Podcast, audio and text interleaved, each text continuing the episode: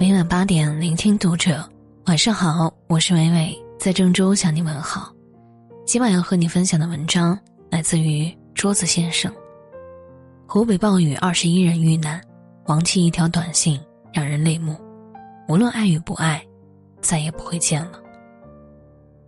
继郑州七二零洪涝灾害后，八月十一号，湖北随县又发生了一场三十年难遇的特大暴雨。人们从睡梦中惊醒，在惊慌中逃离家园。洪水倒灌进房子里，他们眼睁睁的看着楼房被摧毁，淹没了他们辛苦一生积攒下来的所有。街边的树被冲倒了，一切都浸泡在雨水中，模糊一片。短短三小时，降雨量达三百七十三点七毫米，造成八千余人受灾，二十一人死亡。四人失联。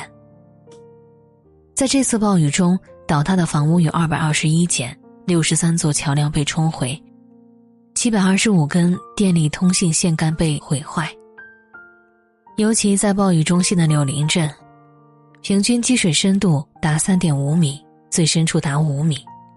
你很难想象，有很多人住在一楼或者低洼处，他们在半夜惊醒，发现自己身边都是水，四周漆黑一片。有的人一觉睡过去就再也没有醒来，这场意外太让人猝不及防。在这场特大暴雨中，有一个故事让人格外心痛。八月十一号晚八时许，湖北随县的居民季宝全在家中等待上夜班的妻子回家。一开始他觉得雨并没有很大，可就在凌晨三时，他听到暴雨拍打建筑物，发出噼里啪啦的声音。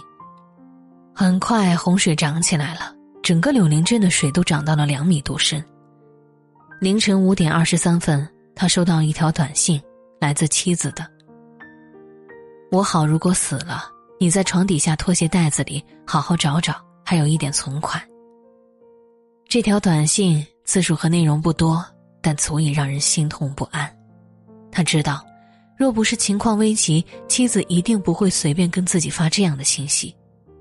季宝全心下一惊，慌里慌张的回拨过去，电话通了，但始终无人接听。他想去救人，可是走到一楼才发现根本没办法出门，整个街道都已经被洪水淹没，根本无法前行。无奈之下，他唯有坐在家中等待天亮。这几个小时是那样漫长，好似一生。终于天亮了，洪水也渐渐退去。他不顾危险，在仍有半米深的街上趟水而过，来到了妻子工作的超市。最不愿接受的一幕还是来了，妻子倒在超市的地上一动不动，面部朝下，已经没有了生命体征。他不知道妻子在洪水中挣扎了多久，也不知道他是在怎样的情况下拼尽全身的力气发出最后的那一条信息。他心如死灰，找来了一块布。盖在妻子的身上，随后妻子的遗体被运送至殡仪馆。昨天还在眼前说说笑笑的人，今天就盖上了一层白布，永远的离开了这个世界。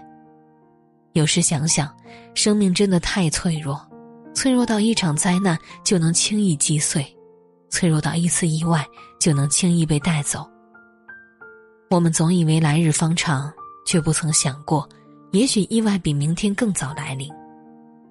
在这场事故中，最让人心痛的还有金勇的家人。八月十一号晚上，远在外地打工的金勇收到了儿子发来的视频，他在那边笑着闹着说：“爸爸，你快回来跟我打架。”可是他没有想到，这竟是自己与家人的最后一次联络。十二号凌晨两点左右，雨势变大。大水猛灌金勇家人所在的地方，房门根本打不开。而在这样一场特大暴雨中，金勇的妻子、儿子、岳父、岳母不幸丧生。更让人悲痛的是，妻子的腹中还有一个未出生的孩子，也就是说，牺牲的不是四口人，而是五口。他跌跌撞撞的回到家，在淤泥中伏在倒在地上的衣架，架子上还挂着妻子生前的挎包。他擦了擦包上的泥，从包里翻出一串钥匙扣，扣上是他和妻子的婚纱照，照片里，妻子一身白色婚纱，金勇一身西装站在他身后。如果没有这场灾难，他们会迎来第二个宝宝的出生，他们会成为幸福的一家四口，日子虽然忙碌，但却安心。可惜的是，一场灾难带走了这一切，已有的、未来的全被拦腰斩断。人世间最大的悲痛莫过于此。我们曾设想过无数次告别的时刻，欢声笑语，言笑晏晏，我们和每一个爱的人拥抱说再见。可是，真正的告别却是如此悄无声息，却又令人撕心裂肺。离开的那个人，就是在一个和平常一样的清晨走出去，然后留在了昨天。家里那盏温暖的灯光，再也等不回晚归的人；家里那桌热乎乎的饭菜。等来的却是归家人的噩耗。人生的很多事都像这样，没有预兆，没有奇迹，灾难呼啸而至，让我们哭得声嘶力竭，也挽不回那些熟悉的面孔。世上最残忍的词儿，名字叫做阴阳两隔。湖北的这次洪水，又让我想起不久前郑州那个令人疼痛的暴雨如注夜晚。如今。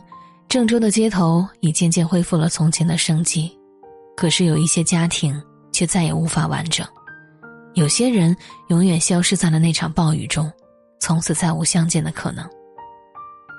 他叫沙涛，今年三十四岁，研究生毕业后在郑州一家金融机构上班，一份不错的事业，一个贤惠的妻子，一个可爱的女儿，他原本拥有的就是这样一个令人羡慕的人生。只是，七月二十号那天，他像往常一样坐上了郑州地铁五号线，再也没有回家。他的妻子找了他整整六天，他一遍一遍的去医院、去太平间看看有没有丈夫的遗体，可还是像石沉大海一样，没有任何信息。他在微博里写道：“你那么爱干净的一个人，整整六天了没换衣服，很难受吧？”不管什么结果，我都要看到你的人。在她的不断搜寻下，终于她见到了她的丈夫。可是，六天前还在自己耳边低声细语的丈夫，却在那场大雨中永远留在了漆黑的水下。他在网上写道：“谁能想到，下班途中离家还有一站路，你却再也回不来了。从今天开始，我没有了老公。”女儿没有了爸爸，双方父母没有了儿子。这样的话读来令人心碎不已。如果没有这场意外，他可能过着平淡而幸福的人生，努力工作，带好孩子，每个周末就跟妻女一起去逛逛商场、游游公园，日子甜蜜而温馨。可是，一场大雨让这一切都变成了泡影。白岩松说过：“每一次离别。”都是一次小型的死亡，原来，真的有人会再也不见，原来生死之间的那道墙真的会如此脆弱。郑州暴雨中，让无数人心酸落泪的是那个叫妞妞的女孩，她的父亲穿着雨衣，垂头端坐在地上，身后摆满了祭祀的鲜花，他身旁是一辆自行车，自行车把手上还挂着一袋面食。还立着一块牌子，上面写着：“妞妞，爸爸还想接你回家。”以前他总是骑着这辆单车接女儿回家，可是这一辆单车再也接不到那个人了。这个妞妞名叫张某月，她从小体弱，家人对她爱护有加。即使后来她结婚生子，但在父亲的眼中，她永远是那个可爱美丽的小女孩，视她为掌上明珠。女儿去世后，父亲就这样一直守在地铁口，可是他们此后余生的相见，只能在梦里。那些欢笑的片段，那些美好的瞬间，都被一场大雨冲刷得干干净净。他坐在那里，孤独的像一块石头。洪流肆虐，他的哀伤连通了生死。孩子，爸爸多想再能见你一面，多想再去抓住一些东西。可是再也没有可能了。所爱隔山海，山海不可平。人在命运的面前就像蝼蚁一样，连抗争的机会都没有。这一年是多灾多难的一年，我们经历了太多太多。